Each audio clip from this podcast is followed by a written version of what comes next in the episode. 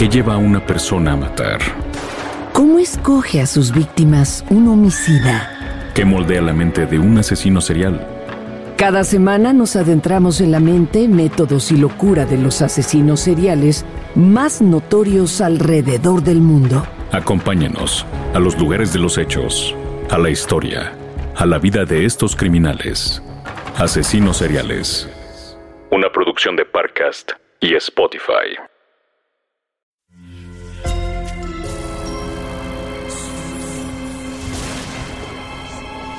Portal Sonoro no se hace responsable de las visiones, pesadillas o encuentros cercanos del cuarto tipo que puedan suceder antes, durante o después de la experiencia. Para una experiencia sonora completa recomendamos audífonos para dejarte envolver por el mundo de experimentos retorcidos. Escucha bajo tu propio riesgo. Nuestras decisiones no siempre están ancladas en la ciencia y la objetividad. De hecho, la mayoría de las ocasiones se basan en certezas y valores subjetivos determinados por el momento que se vive. Es por eso que, en las revisiones históricas, algunas acciones y decisiones del pasado nos parecen ahora patéticas e insensibles, como si por un tiempo el hombre se hubiera quedado ciego o falto de juicio ante cuestiones evidentes. Pero este tiempo que vivimos no escapa a esa lógica seguimos haciendo equilibrio en esa barra entre lo racional y lo absurdo, por más modernos que nos sintamos. En este capítulo haremos referencia a temas de abuso sexual de menores, por lo que te recomendamos su escucha con discreción y cautela. Y desde luego, no está de más recordar que el abuso sexual de niñas y niños es un tema penado, delicado e inaceptable que debe reportarse a las autoridades competentes de tenerse conocimiento acerca de ello. Abramos entonces la ventana en tu mente a un experimento social retorcido que giró en torno a la sexualidad. Alemania, mediados de la década de los 60. Helmut Kentler, uno de los más reconocidos psicólogos alemanes, considerado experto en educación sexual en la época, Platica con un senador alemán en un elegante restaurante en Berlín. Nos parece absurdo ahora porque Alemania ha cambiado, pero la guerra impactó todo. Senador, aprovechando que hablamos de cambios e innovación, quisiera platicarle de un tema quizá complicado. El senador le dice a Kentler que nada puede ser más complicado que trabajar con adictos a la heroína, prostitutas y fugitivos como lo hacía Kentler. Justamente, me parece importante comentarle acerca de uno de esos casos. Ulrich. El senador pide otro coñac y se acerca a Kentler para escuchar mejor. Verá, a Ulrich lo encontré, como a muchos con los que trabajo, viviendo debajo de un puente cerca de la estación del metro del zoológico. Tiene 13 años. El senador parece intrigado. Me hice su amigo. Ulrich es bien parecido y, por lo tanto, uno de los prostitutos más solicitados por quienes frecuentan ese lugar. Sin embargo, un día de charla me llamó la atención que se refiere a uno de sus clientes como Madre Invierno. El senador pregunta, ¿Madre Invierno? Sí. Ese hombre apodado Madre Invierno da de comer y lava ropa para ayudar a los jóvenes de la estación del metro del zoológico que se encontraban en situaciones similares a las de Ulrich. El senador lo llama un alma caritativa, sin duda, pero su rostro cambia cuando entiende que... Claro, a cambio de favores de índole sexual. El senador se siente algo incómodo. Entonces me dije a mí mismo, si los propios prostitutos llaman a este hombre madre, no puede ser tan malo. ¿Usted diría, senador, que una madre o su madre misma es mala? Y luego Ulrich me confesó que incluso disfrutaba el sexo con ese hombre porque para él era una manera de agradecerle que lo cuidara. Son nuevos tiempos, senador. Nuestras creencias sobre la sexualidad vienen de épocas de represión del régimen que tanto mal nos hizo. Pero ahora, usted, desde su posición, puede impulsar un experimento, un programa social en el que los niños y los adolescentes, desprovistos de toda esperanza y amor, sean cuidados por personas que, si bien son tachados de pedófilos, pueden procurarles amor y cuidado. De dos supuestos males puede salir un gran bien social, ¿no le parece? ¿Qué podía salir mal? Ahora escucha. Solo escucha el sonido de las manecillas. Escucha cómo se desvanecen una a una. Es así porque ahora quizá hemos logrado que entres en un trance podcástico en el que dejarás de ser tú. Y hasta que escuches las manecillas nuevamente, mi voz te permitirá entrar por unos minutos en la cabeza de Johann, un niño de nueve años que vive en una casa hogar en Alemania en los años 90. Sonoro presenta Experimentos Retorcidos. Y esta voz es la de tu anfitrión, Alejandro Joseph.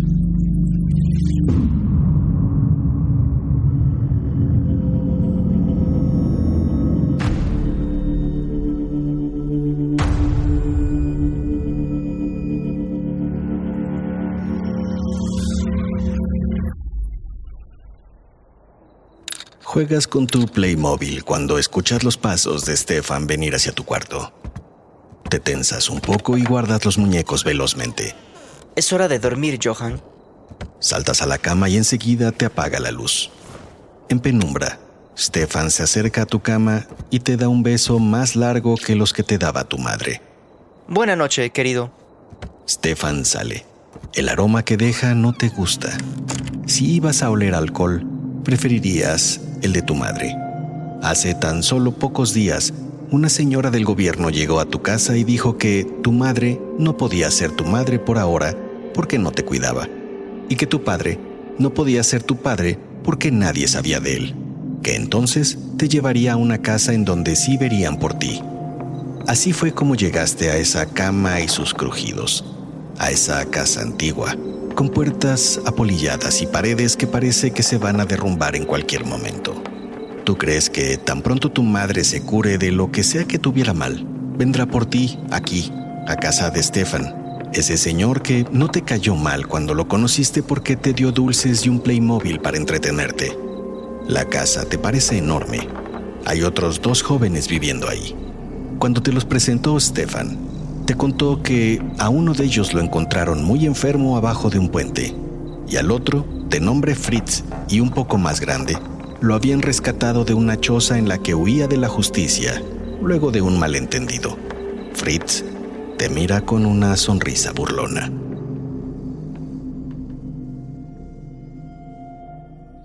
Extrañas jugar con los otros en el vecindario. Aquí algunos días tienes contacto con los otros dos que viven en la casa, pero con el paso de las semanas tratas de evitarlos porque no paran de molestarte. Sales muy poco de casa, así que, como travesura, te ha dado por descolgar el teléfono al mismo tiempo que lo hace Stefan, para escuchar sus conversaciones. Tapas la bocina y solo escuchas agazapado detrás de la mesa del teléfono, sujetando tu Playmobil. Ese día, Stefan quien te pidió hace un par de meses que lo llamaras papá, habla con un señor al que llama Dr. Kentler. Te lo digo, tienes que ser más cuidadoso, Estefan. Ya te tienen en la mira y te pueden cerrar la casa hogar. Gracias, Doc. Ya estoy tomando cartas en el asunto. Me rompe el corazón. Yo amo al muchacho, pero creo que no puedo hacer mucho. No en esta ocasión. Iris, la inspectora, te estará vigilando. Deme un segundo, doctor. Mientras recoges el Playmobil que se te cayó, sientes un golpe en la nuca que te hace arrojar el teléfono al suelo. Es tu padre adoptivo. Con que escuchando mis conversaciones, eso es de muy mala educación, Johan. En esta casa no hacemos eso. Castigado. Debes permanecer en tu cuarto sin salir por unos días. No te parece tan difícil, de todos modos lo hacías sin castigo. Al día siguiente, desde tu ventana, ves a tu hermano Fritz salir acompañado de Stefan.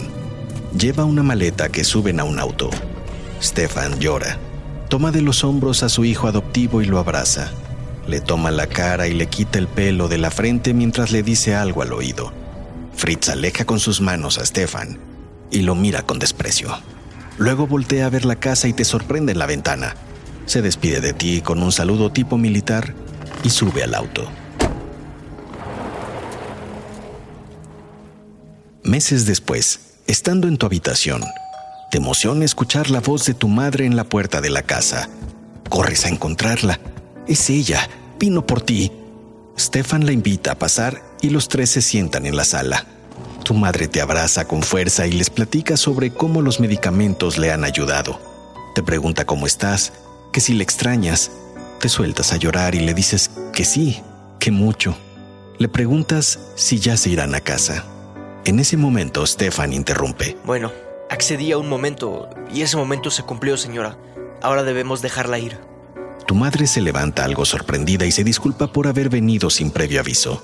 Stefan la encamina a la puerta. En lo subsecuente, señora, le agradeceré que me avise con antelación de sus visitas. Por la noche escuchas los pasos de Stefan venir hacia tu habitación. Sientes una punzada en el estómago. Saltas a la cama y te cubres con la sábana hasta la cabeza. Sin embargo, Stefan se acerca y baja la sábana. Hijo, sé que estás triste luego de ver a tu madre, pero ella es buena, pero aún tiene problemas. No puede cuidar por ahora de ti. ¿Entiendes? Afirmas con la cabeza con tal de que Stefan se vaya. Yo también estoy triste. ¿Sabes qué me gusta hacer cuando estoy así? Niegas con la cabeza. Me gusta acurrucarme con mis hijos, abrazarlos fuerte. Mira.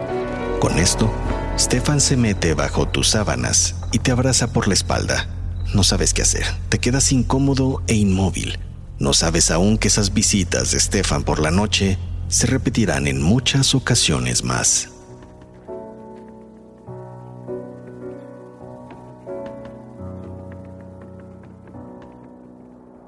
Dos años después de tu llegada a esa casa, adoptaste la costumbre de comer galletas con leche mientras miras la televisión con Stefan. En las noticias se habla constantemente de la nueva Alemania, la que dejó la guerra atrás, un país de libertad y humanismo, sin prohibiciones, un país que en pocos años ha logrado ser lo opuesto del régimen nazi y sus ideas, incluyendo la de que existe un solo tipo de familia. ¿Ves, Johan? Nosotros somos una nueva familia. Que vivan los tiempos de esta Alemania más libre y abierta. Tú no viviste esa época de guerra y horrores. No sabes de lo que hablan, pero crees lo que dice Stefan, que este tiempo es mejor. A ti no te gusta, pero piensas que lo que vives es lo normal. A tus 13 años, las visitas de tu madre son casi inexistentes. Tú quisieras decirle cosas a ella nada más, pero Stefan siempre está ahí, sentado a tu lado. Piensas que es ella cuando suena el timbre. No es así. Es una señora que ha pasado por la casa en varias ocasiones y que le hace muchas preguntas a Stefan. Stefan siempre está de mal humor luego de ver a esa señora, por lo que en las noches de esos días te visita para acurrucarse a tu lado y apretarte fuerte. La señora llega acompañada de un hombre. Los tres pasan a la sala y platican un rato en voz baja hasta que... Johan, baja, tenemos visita. Los escalones crujen con tus pasos y casi caes con uno de los peldaños que está suelto. ¿Recuerdas a la señora Iris? Ha venido varias veces a la casa. ¿Y él es... Hunter? El psicólogo Hunter afirma con la cabeza. Hunter quiere conocerte mejor, así que te hará unas preguntas sobre cómo te sientes. Vendrá varias veces a visitarnos a partir de mañana. Luego de esto, los tres se paran y Stefan los lleva a la puerta. Al día siguiente, aparece Hunter de nuevo. Pase, Hunter. Johan está en el estudio. Ahí estaremos los tres más a gusto. El psicólogo parece extrañarse del estaremos los tres, pero pasa y todos se acomodan en el estudio. ¡Ay, qué descortés! Hunter, ¿desea que le traiga algo de beber? Hunter le pide agua y Stefan se dirige a la cocina por ella. Cuando quedan el psicólogo y tú solos en el estudio, él aprovecha para mencionarte que quiere que este sea un espacio seguro para que platiques en completa libertad sobre cómo te sientes. Enseguida, te pregunta si deseas que esté Estefan o no presente. Sin embargo, tú ya sabes que Estefan está escuchando. Puedes ver su sombra bajo la puerta. Solo mencionas de manera poco sincera que eres muy feliz ahí. Hunter nota tu nerviosismo. Te pregunta si estás bien. Me parece que el niño ya le ha dado su respuesta a Hunter. Y con esto, toma al psicólogo de su saco y lo levanta del sillón. Lo comienza a jalar contra su voluntad y Hunter se resiste. Finalmente, Stefan le da una cachetada en el rostro, con la que el psicólogo cae al suelo. Mira a Stefan desde ahí y después se levanta y sale corriendo de la casa. Tú solo miras todo aterrado. Al día siguiente, vas en el auto con tu padre adoptivo. Has estado muy callado todo el camino, hijo. Ese Hunter se trató de pasar de listo con nosotros ayer, ¿eh? Miras a Stefan y luego bajas la mirada. Ese señor, ¿qué va a saber de nosotros? Yo sé que es mejor para ti. Hablé con el doctor Kentler y accedió a hacerte las preguntas que iba a hacerte ese Hunter. Kentler es un doctor en quien podemos confiar. Ya llegamos. Kentler ya los espera en la puerta de su casa. Bienvenido, Stefan. Johan, pasen. Johan, ¿por qué no nos esperas aquí mientras platico con tu padre un momento? Kentler y Stefan pasan a otra habitación. Desde tu lugar puedes escuchar que ambos levantan la voz. Como no entiendes, te pones a jugar con el muñeco Playmobil que llevaste para hacerte compañía. A los pocos minutos, salen Stefan y Kentler de la otra habitación. Johan, tengo que hacerte una pregunta únicamente. Miras atento a Kentler. ¿Eres feliz con papá Stefan? Te quedas quieto, pero al sentir la mirada de Stefan, afirmas con más duda que certeza. Es todo lo que necesito saber. Aquí tienes. Kentler firma y entrega una hoja a Stefan. Entrega a servicios sociales. Yo hablaré con ellos hoy mismo y te puedes olvidar ya de ese par. Servicios siempre apoya mis decisiones. De regreso, le preguntas a Stefan qué es el papel que te entregó Kentler. Nuestro pase para que nadie se interponga entre nosotros, Johan. Sientes una punzada en el estómago.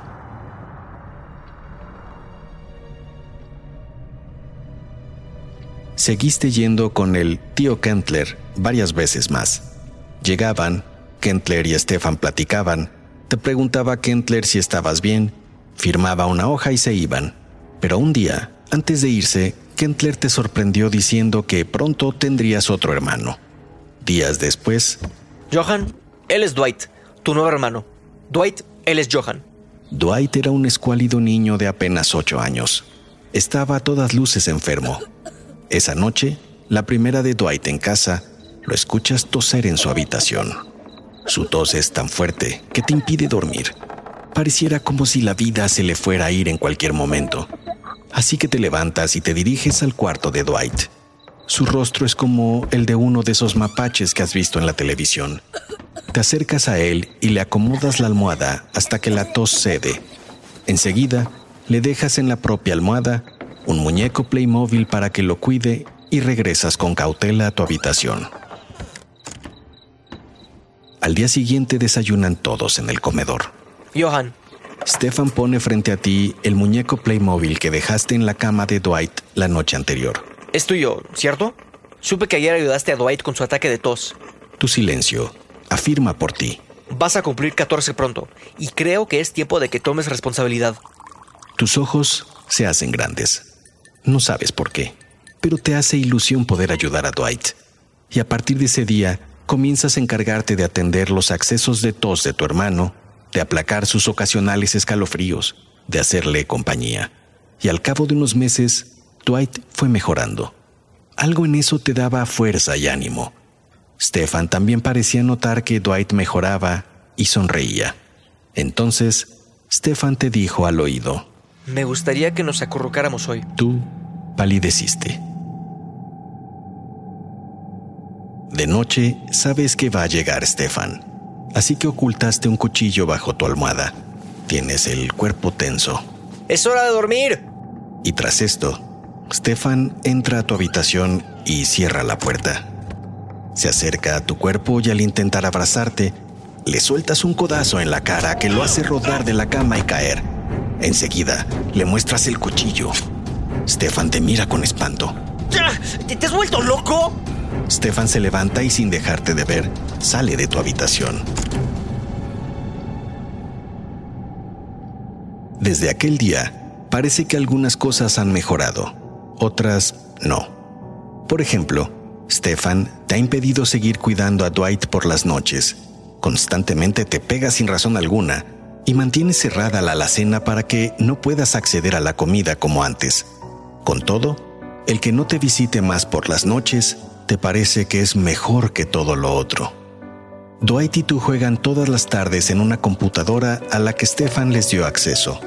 Juegan a los Sims, un videojuego en el que puedes imaginar y construir una vida virtual fuera de la casa. Ahí puedes comprar cosas, construir, platicar con otras personas. La vida parece mejor así. Pero para tu mala fortuna, eso no podía sostenerse durante mucho tiempo. El día de tu cumpleaños 15, te quedas jugando en la computadora más tiempo. Dwight se acababa de ir a dormir. No hubo festejo alguno, pero al menos las cosas estaban tranquilas en la casa y eso es para ti el mejor regalo. Sin embargo, te llega de pronto el aroma de Stefan a tus espaldas. Un escalofrío te recorre el cuerpo.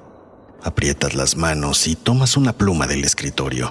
Decides voltear dispuesto a todo, pero solo alcanzas a ver que Stefan cierra la puerta del cuarto por fuera. Te regresa la respiración. Te sientes incluso un poco torpe. Luego de un rato, continúas el juego. En el juego has ido construyendo una mansión que de alguna manera emula la casa hogar de Stefan y sus cinco habitaciones. Es una buena vida virtual. Sin embargo, en el propio juego, Mientras tu personaje se va a trabajar, alguien se mete a robar tu casa. Es algo que sucede a veces en los Sims para darle interés al juego. Pero ahora te percatas de algo. El ladrón entra a una de las habitaciones, la que sería la de Dwight, y sientes esa punzada en el estómago cuando presientes algo malo. Te levantas de manera silenciosa, abres la puerta de la habitación y caminas hasta el cuarto de Dwight. Revisas que el pasillo esté vacío. Intentas girar la perilla de la puerta. Está cerrada con seguro. Dentro, escuchas a Dwight toser violentamente y sollozar. Sientes un mareo y te diriges a la cocina. Fuerzas un cajón y tomas un cuchillo. Regresas al cuarto de Dwight. Compruebas que sigue cerrado. Tomas entonces impulso y con toda tu energía te diriges hacia la puerta para romper el cerrojo. ¿Qué está pasando? Te recompones del golpe en el hombro. Te diriges a Stefan. Sin pensarlo dos veces, le clavas el cuchillo en la pantorrilla. Stefan cae al suelo en extremo dolor. Tomas a Dwight de la mano y lo que puedes de su ropa camino a la salida. Corres por el pasillo y bajas la escalera deseando que se derrumbe toda la casa a tu paso y con ella Stefan. Dwight no entiende qué pasa, pero te sigue. Sin embargo, al estar por salir comienza a tener un acceso violento de tos y cae al suelo. Dwight te mira y te dice, Vete. En la parte alta de la escalera aparece Stefan con ojos inyectados de sangre. Intenta bajar pero se resbala con el peldaño suelto de la escalera y se pega en un escalón. Abrazas una última vez a Dwight y sale solo de la casa.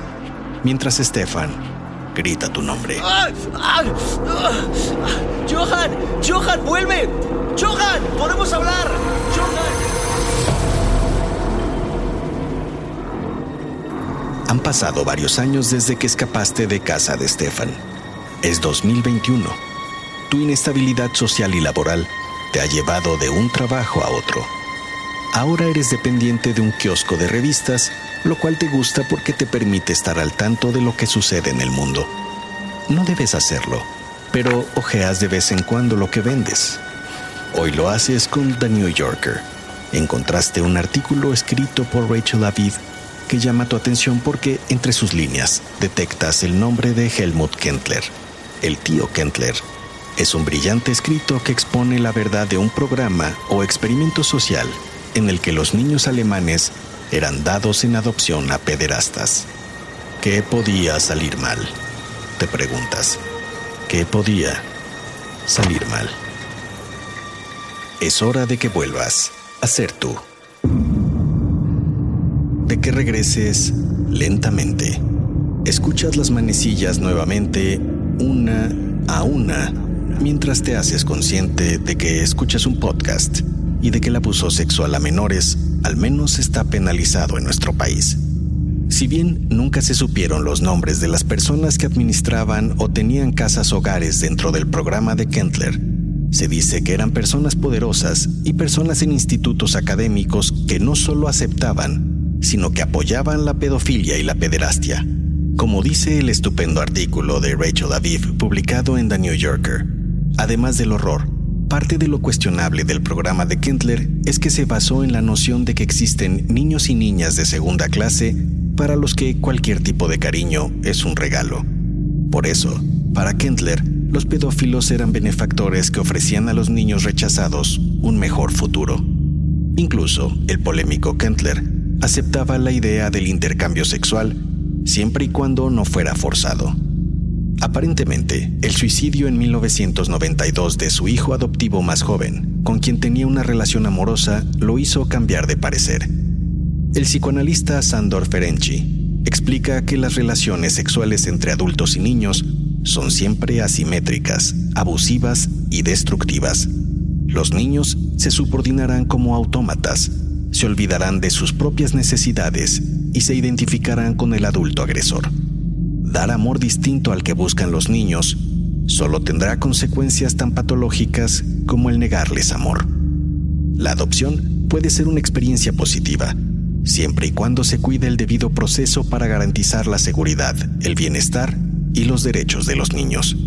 Si tienes curiosidad de saber con mayor detalle acerca del experimento de Kentler, te recomendamos consultar el estupendo artículo escrito en The New Yorker del que ya hemos hablado antes y que puedes encontrar referido en las notas de este episodio. Guión y tu anfitrión, Alejandro Joseph. Te espero en nuestro próximo episodio, en el que exploraremos el retorcido experimento que tuvo lugar en uno de los sitios más siniestros de los Estados Unidos.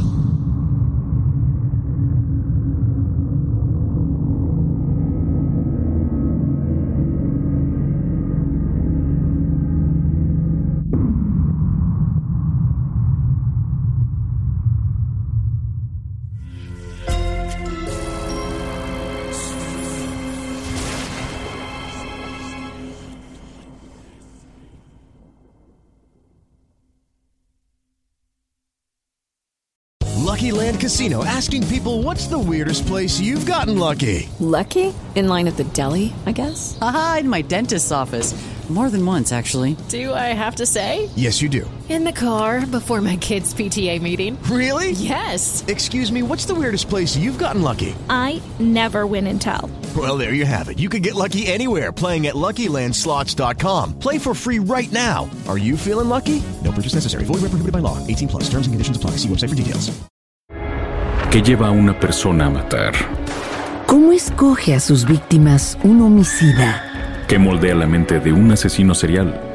Cada semana nos adentramos en la mente, métodos y locura de los asesinos seriales más notorios alrededor del mundo. Acompáñenos a los lugares de los hechos, a la historia, a la vida de estos criminales. Asesinos seriales. Una producción de Parcast y Spotify. Sé bienvenido a Tristan Terror, mi podcast donde comparto múltiples vivencias paranormales que mi propia audiencia me manda. Relatos sobre brujas, sectas, fenómenos extraños en distintos lugares conocidos de México. Adéntrate para que conozca los relatos más aterradores de México. Y así esta noche, te aseguro tendrás dulces pesadillas. Escucha Tristan Terror en cualquier plataforma de podcast.